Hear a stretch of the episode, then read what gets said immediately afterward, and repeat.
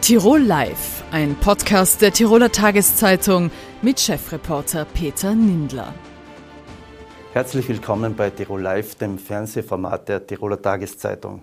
Der Wolf beschäftigt zu Beginn der Almsaison natürlich wieder die Bauern, aber auch die Politik.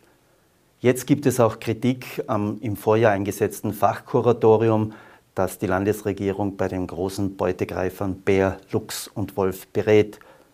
Hermann Kuhns, stellvertretender Clubobmann der ÖVP und Bauernbundabgeordneter, stellt das Kuratorium mit den Fachexperten sogar in Frage.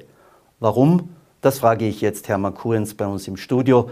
Herzlich willkommen, Herr Kuhns. Herzlichen, herzliches Grüß Gott. Herr Kuhns, was macht das Kuratorium falsch entscheidet oder berät es äh, aus der Sicht der Bauern die Regierung zu lasch? Ähm, aus Sicht der Bauern ist es schon so, dass die Bedrohung durch die Beutegreifer steigt. Es werden also nicht nur Schafe oder Ziegen, es werden auch Rinder überfallen. Ähm, schon über den Winter und jetzt zu Beginn der Weidesaison haben wir so schwere Übergriffe. Und ein Fall gerade in meinem Heimatbezirk in Osttirol, da waren also Risse in der Gemeinde Anras, 50 Meter neben dem Kindergarten, unmittelbar hinter dem Supermarkt. Ähm, und wir hätten dann erwartet, dass das Kuratorium äh, diesen Wolf als Problemwolf definiert, und zwar sofort. Und weil aus meiner Sicht, wenn jetzt der Wolf direkt in die Dörfer hineingeht, äh, dann ist es für uns, für, für einen hausverständigen Menschen, ein Problemtier. Der Wolf kehrt in die Wildnis. Und wir fragen uns, muss zuerst mit einem Mensch, mit einem Kind was passieren, damit wir hier diese Definition bekommen, nämlich Problemwolf. Und die zweite Thematik ist, ein Problemwolf muss entnommen werden können, muss geschossen werden können. Jetzt wissen wir, dass es sehr, sehr schwierig ist aufgrund der rechtlichen Rahmenbedingungen und das Kuratorium sagt, ich muss gelindere Maßnahmen setzen ein einmaliges Auftreten eines Wolfes in der Nacht reicht noch nicht aus. Sehen Sie das ähnlich oder sagen Sie, na, da muss man Mut beweisen? Na, der Rechtsrahmen ist schon eine riesige Herausforderung. Das ist keine Frage. Diese Großraubtiere sind geschützt. Aber sogar die FFH-Richtlinie der Europäischen Union sagt, Problemtiere können entnommen werden. Es ist zuerst ein äh, gelinderes Mittel anzuwenden, aber letztendlich können also Problemtiere entnommen werden. Und das ist unser, unsere Vorstellung jetzt, wenn ein Wolf, ein Bär in ein Dorf hineingeht, ist er aus unserer Sicht jedenfalls ein Problemtier und nicht mehr im natürlichen Raubverhalten. Und dann muss also äh, eine Entnahme möglich sein. Das hat übrigens auch der Koalitionspartner, dem hat der Koalitionspartner auch schon zugestimmt. Jetzt, weil Sie gerade auf den Koalitionspartner, um ihn zu nennen, die Grünen äh, hinweisen, Jetzt unabhängig davon, dass die Bilder natürlich schrecklich sind, wenn man gerissene Schafe, gerissene Tiere sieht, aber ist es nicht bei Ihnen ein bisschen verletzte Eitelkeit oder verletzter Stolz der Bauernbund-Mandatare, dass das Fachkuratorium eigentlich dem Vorschlag der Grünen, der anfangs belächelt wurde, gefolgt ist, wir besendern zuerst. Ist nicht das eher das Problem? Nein, nein, also wir sind nicht so empfindlich, äh, überhaupt nicht, aber das natürlich das Thema Wolf in der Koalition, Sisyphus-Arbeit, eine Herkulesaufgabe in der Einigung ist, ist, ja, ist ja kein Geheimnis. Äh, ich habe also grundsätzlich, oder wir haben grundsätzlich mit der Besenderung äh, nicht äh, das große Problem. Nur die Besenderung ist keine Lösung des Themas, ist keine Lösung des Problems. Ich frage mich auch, ich bin zwar kein Jäger, aber ich frage mich auch, wie, das, wie leicht das gehen soll. Für die Betäubung eines Raubtieres muss ich auf 50 Meter herankommen. Ähm, ähm, ob das also alles realistisch ist, muss schon hinterfragt werden. Das war eher zeitlicher Zusammenfall, das wir erwartet hätten. Anras ist ein Problemtier und die Entscheidung der Kommission war, des Kuratoriums war, äh, die Besenderung, und zwar allgemein, nicht auf dieses Tier bezogen, allgemein. Also machen wir die Besenderung, aber Lösung ist die Besenderung keine. Jetzt hat ja die gesamte ÖVP-Bauernbund-Riege im Vorjahr der Einsetzung des Fachkuratoriums zugestimmt. War das jetzt reine Beruhigungsbille für die Bauern? Auf der anderen Seite, um den Koalitionsfrieden zu wahren? Was hat Sie zu Ihrem Sinneswandel geführt, dass Sie sagen, jetzt wichtiger wäre, Sachverständige sollen die Situation beurteilen und nicht mehr das Fachkuratorium? Ähm, ja, okay. Das, das, dieses Kuratorium, das Fachkuratorium war natürlich ein Kompromiss. Aber wir haben es durchaus auch als gangbaren Weg erachtet. Ähm, weil das ja auch ein Expertengremium ist, das will ich ja überhaupt nicht in Frage stellen. Nur die Erfahrungen jetzt seit einem Jahr nach dieser Gesetzesänderung ist, die Verfahren dauern viel zu lang. Wir kommen in Realitas nicht zu einer Entscheidung.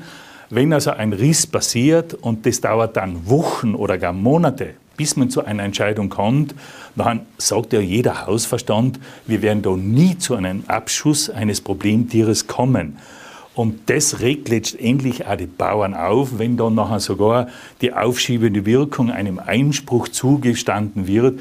Ja, da, da ist der Wolf über alle Berge, wenn man so will. Aber jetzt sind wir ja bei der anderen Ebene, jetzt sind wir ja auf der äh, Verwaltungsebene, wenn man so will, auf der rechtlichen Ebene dass ja im Vorjahr sogar die Entnahme eines Problemwolfes, das das Fachkuratorium jetzt mit langem Vorlauf äh, empfohlen hat, sogar abgelehnt hat. Also was, was kann man machen? Was erwarten Sie sich?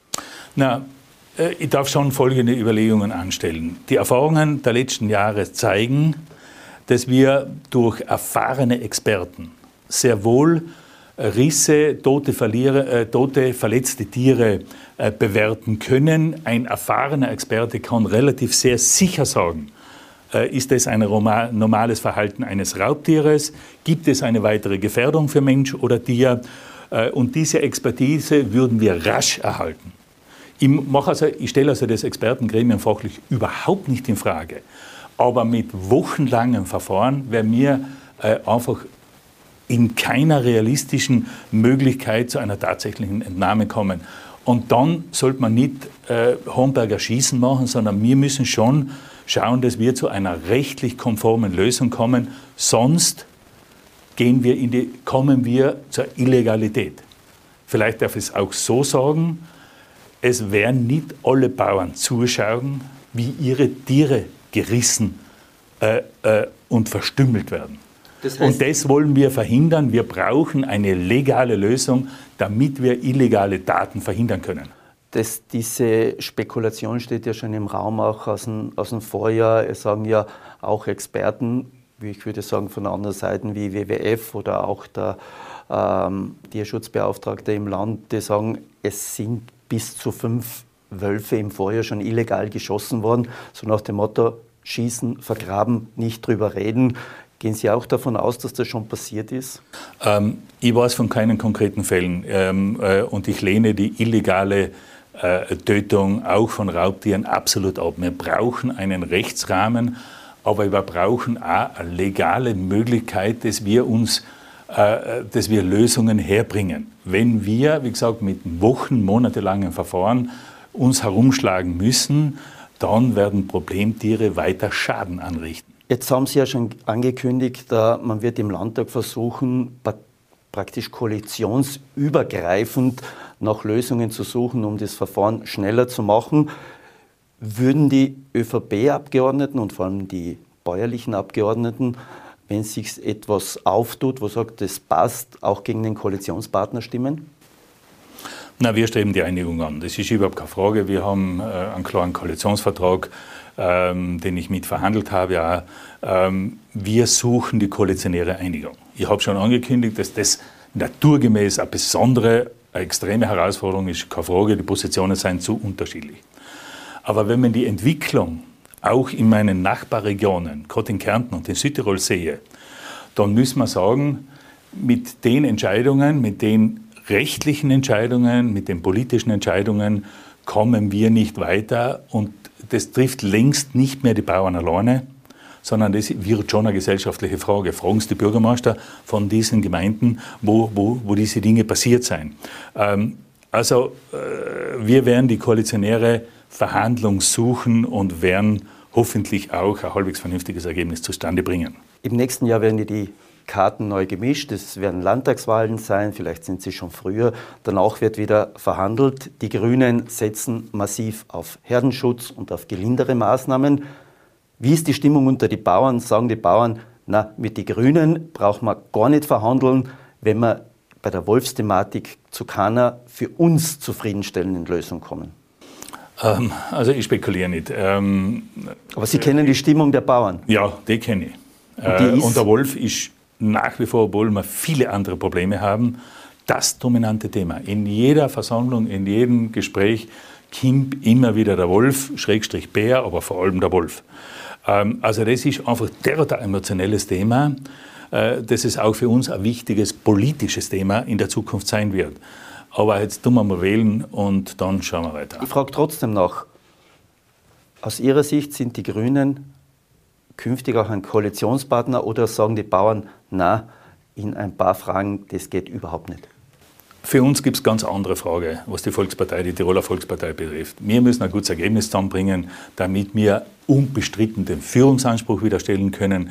Ähm, und, und, und dann schauen wir weiter. Also ich, ich beteilige mich ganz sicher nicht an einer Spekulation. Steht mir übrigens auch nicht zu. Wann geht der Deckel in der ÖVP hoch, wenn die Bauern sagen, ah, so lassen wir mit uns nicht mehr umgehen, lieber Landeshauptmann, liebe Partei, wir gehen jetzt zum Verein Weidezone, mit euch wollen wir nichts mehr zu tun haben. Na, der Landeshauptmann hat sich ja aktiv äh, auch zu diesem Thema eingeschaltet, hat sich äh, also auch mit äh, sowohl den Experten als auch mit den Vertretern der Weidezone getroffen. Das ist uns wichtig, dass äh, der Chef sozusagen die, sich dieses Themas annimmt auch und er ist letztendlich auch mit äh, den bisherigen Ergebnissen äh, nicht zufrieden. Das hat er ja ganz klar gesagt. Ähm, die Deckel bleiben drauf. Da äh, habe ich überhaupt keine Sorge nicht. Herzlichen Dank für das Gespräch, Herr Mankurens. Und wir werden mal schauen, wie die heurige Almsaison, ich hoffe, doch zufriedenstellender wird als die letztjährige, wo an die 300 Nutztiere gerissen wurden. Ich gehe nicht davon aus, dass die Situation sich heuer verbessern wird. Danke für das Gespräch. Gerne, vielen Dank. Herzlich willkommen, Herr Dakatsch. Schönen Tag. Herr Dakatsch, wie schauen die aktuellen Zahlen aus von Schutzsuchenden in Österreich und auf was müssen wir uns in den nächsten Wochen und Monaten einstellen? Also grundsätzlich bereite ich Österreich auf 150 bis 200.000 äh, vertriebene ukrainische Staatsbürger vor. Heißt aber nicht, dass sie auch tatsächlich kommen. Das ist abhängig vom jeweiligen Kriegsverlauf. Wenn man bedenkt, dass in Österreich äh, bis heute 310.000 ukrainische Staatsbürger eingereist sind und rund 83 Prozent sind in andere Länder weitergereist, sieht man hier schon eine gewisse Bewegung, aber die Welle ist abgeflacht. In Österreich haben wir zurzeit rund 68.000 ähm, Schutzsuchende und vertriebene ukrainische registriert, äh, im Erfassungswesen äh, gespeichert heißt aber nicht, dass alle in der Grundversorgung sind. Wir haben einen Überblick von ca. 42.000, die grundversorgt sind. Der Rest, die Differenz dazu, die brauchen keine Grundversorgung.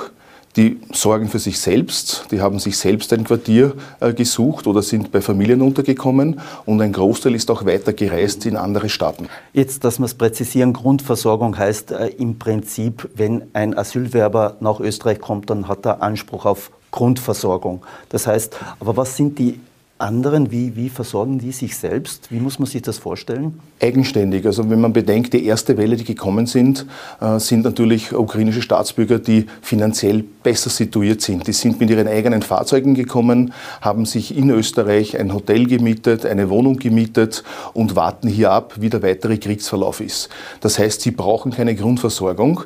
Das bedeutet, Grundversorgung bekommt er nur derjenige oder diejenige, die es auch wirklich benötigt. Und das sind eben rund 42.000 in Österreich von den 68.000, die erfasst sind in Österreich. Jetzt haben wir auch aus Tirol, in Tirol gibt es rund zweieinhalbtausend äh, Schutzsuchende, dass man gehört hat in den vergangenen Wochen.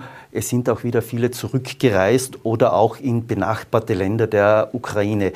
Wie kann man das österreichweit quantifizieren? Oder ist es auch ein Trend, der sich verstärkt hat? Es sind gegenseitige Reisebewegungen natürlich feststellbar. Wenn man bedenkt, äh, die Nachbarstaaten direkt um die Ukraine, Moldau, Polen ganz besonders hervorzuheben, weil die haben die größte Last zu stemmen. In Polen rund 2,7 Millionen ukrainische Staatsbürger, die dort erfasst wurden, derzeit noch aufhältig in Polen rund 2,1 Millionen, äh, in Moldau 650.000 ukrainische Staatsbürger, derzeit dort versorgt und aufhältig rund 100.000. Das heißt, sehr viele wollen natürlich aus der Ukraine in der Nähe von der Ukraine zuerst einmal einen Halt machen, die Situation abwarten, was weiter passiert im Kriegsverlauf und natürlich, wenn es möglich ist, wieder zurück in die Ukraine zu gehen. Und das haben wir auch in Österreich. Das heißt, wir haben hier Bewegungen, die hier zuerst bleiben wollen, sich erfassen lassen, im System drinnen sind, gehen aber dann in andere Länder, wo größere Communities sind oder auch in einem niederstelligen Bereich wieder zurück in die Ukraine, dort wo es derzeit keine Kriegshandlungen gibt, hauptsächlich in der Westukraine. Sie waren ja zuletzt einmal in der Republik Moldau. Äh, sind wir da so in einer Doppelrolle zu sagen, wir müssen schauen, dass wir in Österreich alles auf die Reihe bekommen, vor allem von Quartieren, und dann auch natürlich mit der blauen Karte, wo ich später dazu komme, aber auch den Ländern wie Moldau zu helfen. Sie haben es auf den Punkt gebracht. Also hier geht nur ein enger Schulterschluss auch mit den Nachbarstaaten, weil die haben die größte Last zum Stemmen. Und wenn wir jetzt schon eine abgeflachte Welle haben, wo wir uns auch vorbereiten können, weiter Quartiere aufstellen können, weiter Maßnahmen setzen können, so wie es hier ganz äh, vorzüglich in Tirol gemacht wird, dann haben wir aber auch Ressourcen, dass wir diese Nachbarstaaten unterstützen, wenn die Menschen, die vertrieben wurden, auch vorerst in diesen Nachbarstaaten bleiben wollen. Und hier laufen auch eigene Hilfsprogramme an. Hier hat sich auch Tirol beteiligt bei Hilfslieferungen in die Ukraine, aber auch in Nachbarstaaten, um hier das abzufedern, was sie dort nicht stemmen können. Sie haben die Quartiere angesprochen. Das ist ja im Vergleich zu 2015, 2016 natürlich jetzt viel, viel besser passiert. Wenn Sie uns schildern können, was ist der Unterschied? Wir haben jetzt, glaube ich, ausreichend Quartiere, ich glaube sogar teilweise noch Buffer. Was ist aus Ihrer Sicht der Unterschied zu 2015? Österreichweit haben wir rund 48.000 Plätzen. Äh, Plätze eingemeldet bekommen. Das ist ein Äquivalent zu ca. 9600 Quartiere hauptsächlich aus Privatpersonen die das eingemeldet haben. Das haben wir zum Beispiel 2015, 16 nicht gehabt. Wir haben die äh, Bundesbetreuungsagentur, die rund 24, 25 äh, äh, Bundesbetreuungseinrichtungen österreichweit verteilt haben, wo hier alleine eine Bufferzone von rund 10.000 Plätzen vorhanden ist. Und das sind Erfahrungswerte, die wir aus 2015 und 16 mitgenommen haben, weil das hat es damals nicht gegeben. Und es gibt natürlich einen großen Unterschied. 80 ähm, Prozent der Vertriebenen sind Frauen 35 Prozent unter 18 Jahren. Das heißt, hier ist eine andere Situation, eben wie 2015, 16, wo hauptsächlich äh, illegale Grenzübertritte getätigt wurden, äh, in großen Massen mit, mit 2000 ähm, jungen äh, Männern aus verschiedenen Staaten. Vor allem aus dem arabischen Raum, das muss man ja auch noch dazu ja. sagen. Und die natürlich einen illegalen Grenzübertritt gesetzt haben und natürlich hier eine andere Wirkung hatten, auch von den Bildern her medial dass natürlich die österreichische Bevölkerung etwas verunsichert war vom Sicherheitsgefühl her. Das ist jetzt nicht der Fall. Jetzt ist alles koordiniert. Sie kommen koordiniert her, sie werden erfasst, sie werden sofort versorgt, es gibt ausreichend Plätze und wir haben die Strukturen, die wir damals nicht haben, in der Zwischenzeit aufgebaut. Und das ist der große Vorteil. Das heißt, Sie sprechen die Strukturen an. Das ist ja, glaube ich, auch eine der großen Herausforderungen. Ähm, wir haben 68.000 Menschen aus der Ukraine hier in Österreich. Wie schaut es mit der Integration aus? Welche Perspektiven äh, kann man denen geben? Wie schaut es mit Sprachbarrieren aus? Gibt es da, wo man sagt, wir müssen uns einstellen, dass man denen auch sagt, okay, ihr werdet ein Jahr, zwei Jahre bei uns bleiben? Wie schaut da diese Integration aus? Und das ist der, der, Vorteil, wenn man hier eine koordinierende Funktion hat. Das ist der Vorteil, dass ich hier mit einem jeden äh, Bundesminister direkt sprechen kann. Ich kann mit einem jeden Landeshauptmann direkt sprechen. Ich kann mit jeder Hilfsorganisation sprechen und habe hier natürlich Erfahrungswerte. Was funktioniert nicht seitens den Hilfsorganisationen? Was funktioniert nicht seitens von den Bürgermeisterinnen und Bürgermeistern, die ganz ein wichtiges Rückgrat sind in Österreich? Was funktioniert nicht zwischen Land und Bund? Und das waren im Grunde genommen minimale Angelegenheiten Angelegenheiten, die in kürzester Zeit ausgeräumt werden konnten.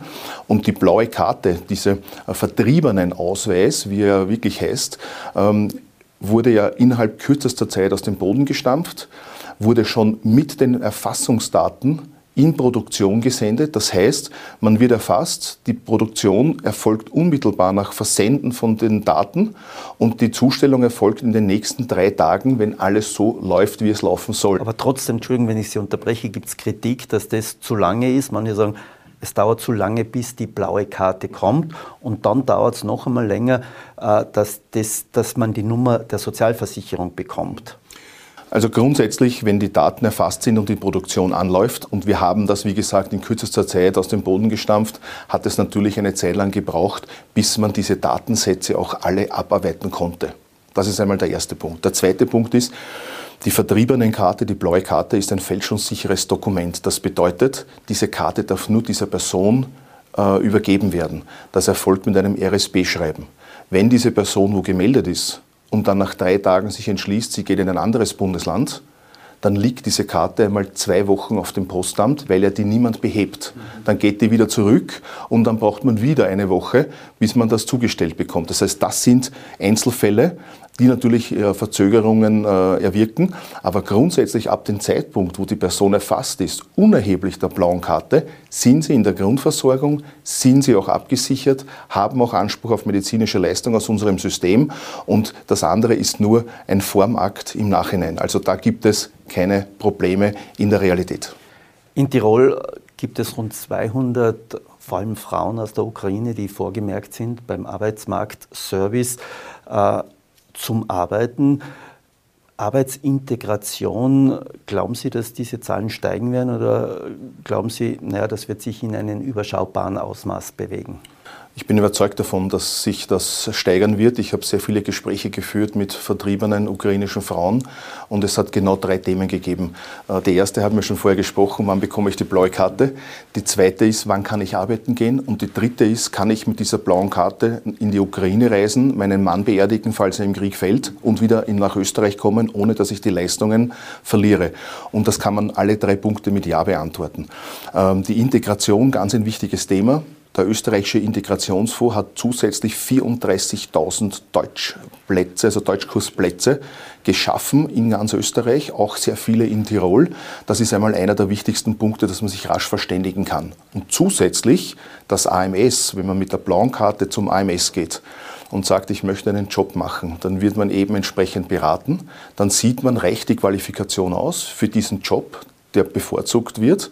Und wenn das nicht der Fall ist, gibt es sogar noch gesonderte Deutschkurse, damit man rasch die Qualifikation erreicht in der deutschen Sprache, damit man diesen Job machen kann. Also hier wird wirklich alles getan, um ja nicht zu große Lücken entstehen zu lassen. Weil das Wichtigste ist, die, die Frauen, äh, die vertriebenen Männer und vor allem auch die Kinder brauchen einen geregelten Tagesablauf.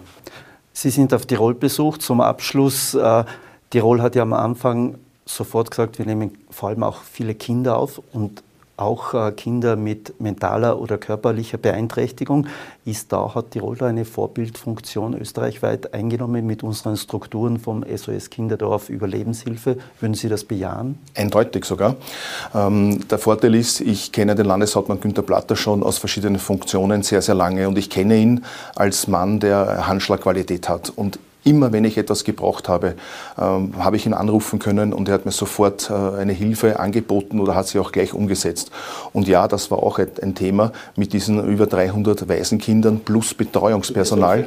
Ja, Na, äh, und, und dann natürlich hier ist eine Expertise sehr wohl in Tirol vorhanden durch die SAS Kinderdörfer.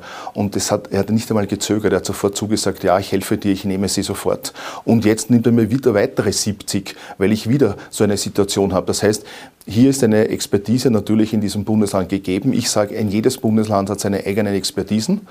Tirol im Speziellen von Waisenkindern durch die großen Erfahrungen mit SOS Kinderdorf. Letzte Frage, vielleicht kurze Antwort. Was wünscht sich der Flüchtlingskoordinator am meisten? Dass die Hilfsbereitschaft der Österreicherinnen und Österreicher, dass die Zusammenarbeit, der Zusammenschluss von den einzelnen Organisationen, was wir schon gesprochen haben, weiter aufrecht bleibt, dass wir uns nicht zurücklehnen und glauben, weil jetzt die Welle abgeflacht ist, dass das erledigt ist, sondern dass wir weiter dranbleiben, uns vorbereiten und gewappnet sind für die Zukunft, falls die Kriegsentwicklung sich verschlimmert. Herr Dakatsch, vielen Dank für Ihr Kommen. Gerne. Der Brenner Basistunnel ist mit 55 Kilometern Länge der größte Eisenbahntunnel der Welt oder wird es der einst sein.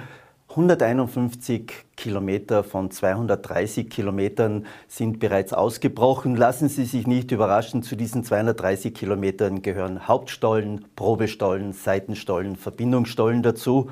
Seit 2019 im Herbst ist Martin Gradnitzer, der österreichische Vorstand der Brenner Basistunnel Gesellschaft, gemeinsam mit seinen italienischen Kollegen Gilberto Cardola kümmert er sich um das Fortgehen des Brenner Basistunnels. Es wird immer wieder diskutiert, wann wird er fertiggestellt, wie, wird, wie viel wird er kosten. Martin Gradnitzer begrüße ich heute bei uns im Studio. Herzlich willkommen, Herr Gradnitzer. Ja, besten Dank, Herr Nindler, für die Einladung. Grüß Gott, auch von meiner Seite. Es freut mich sehr, dass ich heute hier äh, Ihnen ein bisschen was über den Fortschritt beim Brenner Basistunnel berichten darf. Beim Fortschritt angekommen. Ihr habt diese Woche in Hochstegen praktisch das nächste Paulos offiziell äh, eröffnet, angeschlagen, den Vortrieb gestartet. Wo stehen wir derzeit beim Basistunnel? Ja, es freut mich sehr, dass wir vorgestern äh, den Tunnelanschlag, den offiziellen für das Paulus Hochstegen gehabt haben. Das Paulus Hochstegen ist ja oben im Baubereich in Wolf, dort wo wir ja diese Bauunterbrechung hatten aufgrund der Vertragsauflösung. Das heißt, wir sind dort jetzt wieder vollständig im Bau.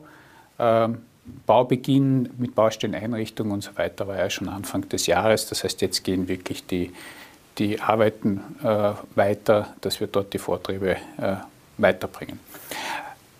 Kann man sich das so vorstellen, dass jetzt überall gebaut wird in der gesamten Länge? Weil in Süd, auf der Südtiroler Seite, glaube ich, ist man ja auch schon relativ weit oder hat man alle Baulose schon im Bau? Ja, selbstverständlich. Wir sind wirklich in allen äh, Baulosen derzeit im Bau. Wenn man in Innsbruck beginnt, äh, im Bereich Silschlucht, Los H21, kennt in Innsbruck ein jeder dass dort die Bauarbeiten laufen. Da sind wir sehr zufrieden. Da ist alles äh, zeitlich im Plan und äh, auch kostenmäßig im Plan. Das sind also sehr gute Baufortschritte. Auch im Antal, äh, das Baulos 41 war Baubeginn im Anfang des Jahres. Dort werden wir auch demnächst dann den Tunnelanschlag haben, den offiziellen. Das heißt dann, dass dort dann auch die, die großen Vortriebsarbeiten weitergehen. Auf der italienischen Seite äh, im Paulus Mals 2.3, das ist das größte Paulus des BPDs.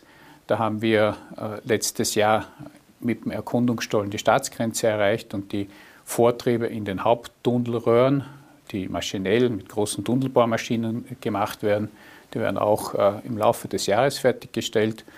Und auch im Paulus Eisack-Unterquerung, einem das heißt der, der schwierigsten das eines der komplexesten oder das komplexeste Los des PPDs, da ist der Baufortschritt auch ausgezeichnet, sodass dort die beiden Lose demnächst äh, auch zusammengeführt werden und ein Durchschlag stattfindet. Sie haben schon angesprochen, also im jetzigen Baulos, was diese Woche praktisch offiziell begonnen worden ist, äh, gab es ja die Vertragsunterbrechung. Äh, danach hat es eine Optimierung gegeben. Können Sie jetzt schon sagen, wie das zeitlich ausschaut? Wird man etwas aufholen in der Zeit, wo man hat, man man wird so um 2030, 2031, 2032, weiß man da jetzt schon mehr? Ja, wir haben ja im heurigen Jahr äh, das Bauprogramm überarbeitet aufgrund der, eben der notwendigen Schritte für die Vertragsauflösung. Wir haben ja dort Optimierungen im Bauprogramm durchgeführt. Wir haben das Baulos in mehrere äh, das ehemalige Baulos in mehrere Baulose aufgeteilt. H52 Hochstegen ist eines davon, H53 der nächste Abschnitt dann äh, Fons Brenner wird äh, ist gerade in Ausschreibung, wird im Herbst vergeben. Äh, das heißt, wir haben dort operativ sichergestellt, dass die Bauarbeiten fortgeführt werden können. Wir haben die Baustelleneinrichtungen übernommen, äh, die, die Förderbandanlagen, das Baubüro, Wohnlager, Werkstättenanlagen, um einfach rasch voranzukommen. Und das war eigentlich im in einem guten Einvernehmen mit dem ehemaligen Auftragnehmer. Also ist das, haben wir das eigentlich sehr positiv äh, in gutem guten äh, Gespräch eigentlich absolviert. Zeitlich wisst ihr schon mehr oder sagt ihr, setzt uns nicht unter Druck, äh, es gibt noch Unwägbarkeiten? Ja, 2031 sagt das Bauprogramm äh, Fertigstellung und 2032 werden die ersten Züge durch den Brenner Basistunnel fahren. Das ist nach wie vor aktuell. Das ist der Zeitrahmen, in dem das aus heutiger Sicht unter den heutigen Randbedingungen machbar ist. Wenn natürlich gröbere Einflüsse aus der Ukraine-Krise oder durch die unterbrochenen Lieferketten entstehen, dann könnte es natürlich auch schwierig werden. Das könnte eine Unwägbarkeit sein. Wie schaut es bei den Kosten aus? Äh, jeder sagt, Baukosten gehen durch die Decke. Seid ihr auch davon betroffen? Also unsere letzte Kostenermittlung, ähm, auch im letzten Jahr gemacht, 9,65 Milliarden Euro, beinhaltet eine äh, Vorausvalorisierung, eine mehr oder weniger genormte Abschätzung der, der, der Preisentwicklung über die Jahre. Das sind Erfahrungswerte der letzten Jahrzehnte. Die einzelnen äh, Produktgruppen, wir kennen es alle, die Energiekosten, die in die Höhe gehen, die, die Materialien, äh, die in die Höhe gehen, das ist eigentlich im Moment über diesen Durchschnittswerten. Das kann also schon äh, Kostenauswirkungen haben, aber ich glaube, das passiert heute leider Gottes in allen Lebensbereichen. Zurück zu dem vorher angesprochenen Baulos Fons Brenner, was ja die Unterbrechung gegeben hat. Da war ja lang äh, in Rede, dass es einen Rechtsstreit gibt. Gibt es einen Rechtsstreit? Hat man sich geeinigt? Also wir haben die operativen, über die operativen Themen eine Einigung erzielt. Äh, das heißt, wie gesagt, wir haben die Baustelleneinrichtungsflächen übernommen. Da gibt es also Konsens. Wir haben natürlich noch ein paar offene Fragen die wir äh, versuchen im, im, Gespräch zu klären. Und ich bin da zuversichtlich, dass wir das auch schaffen werden. Aber die damalige im Raum gestellte Klage von 100 Millionen Euro, davon kann keine Rede mehr sein? Momentan nicht. Äh, wir sind in guten Gesprächen, um da einfach auch eine außergerichtliche Einigung zu erzielen. Und ich bin da zuversichtlich, dass das gelingt. Wir haben ja die Brau ja auch in der Silschlucht. Und da äh, ist ja der Auftragnehmer ein ausgezeichneter. Das heißt, dort funktioniert die Zusammenarbeit äh, sehr gut. Jetzt, was die Zulaufstrecken betrifft, sowohl in Südtirol als auch in Oberbayern, ist ja der BPD-Chef ja nur ein Passagier. Wie sehen Sie derzeit die Entwicklung? Ich glaube, in Südtirol geht es ja doch voran äh, mit den Projektabwicklungen, mit der Ausschreibung, vielleicht auch dann bald mit einem Baubeginn. In Bayern wird nach wie vor diskutiert, die Varianten, welche die beste ist. Wie geht es Ihnen da dabei? Also, Sie haben es gesagt, die BPD SE äh, ist zuständig für das Projekt des Brenner Basistunnels, für die Eisenbahnanlage Brenner Basistunnel zwischen Innsbruck und Franzensfeste. Der BPD wird natürlich seinen vollen Nutzen dann entwickeln können, wenn auch die Zulaufstrecken sichergestellt sind. Also wir haben jetzt keine unmittelbare Zuständigkeit. Wir sind natürlich sehr interessiert, dass diese Projekte vorangehen. Äh, ich denke einmal, Schaftener Radfeld äh, von der ÖBB umgesetzt. Äh, das hat ja gute Fortschritte, hat ja ein, ein Genehmigungsverfahren gegeben ohne Einsprüche und ich glaube auch der Oberstollen wird demnächst angefangen, soweit ich die Informationen habe und auch in Südtirol das Los 1 äh, Franzensfeste Weidbruck hat ja heuer Baubeginn, dort sind also auch alle vertraglichen, oder im Juni Baubeginn, dort sind ja, glaube ich, auch alle vertraglichen Regelungen Dach und Fach. Das heißt, wir haben eine gute Basis, um eigentlich dann eine gute Kapazität zur Verfügung stellen zu können. Und in Bayern äh, bekommen Sie wahrscheinlich auch nur das mit, was wir alle mitbekommen, dass noch über die beste Trasse, die am meisten unter der Erde geführt wird, diskutiert wird.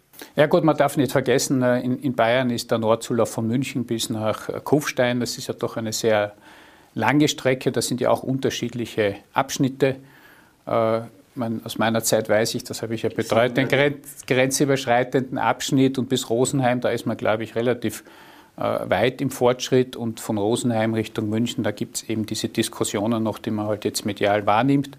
Und ich bin da zuversichtlich, dass äh, dort auch äh, die entsprechenden Fortschritte erzielt werden.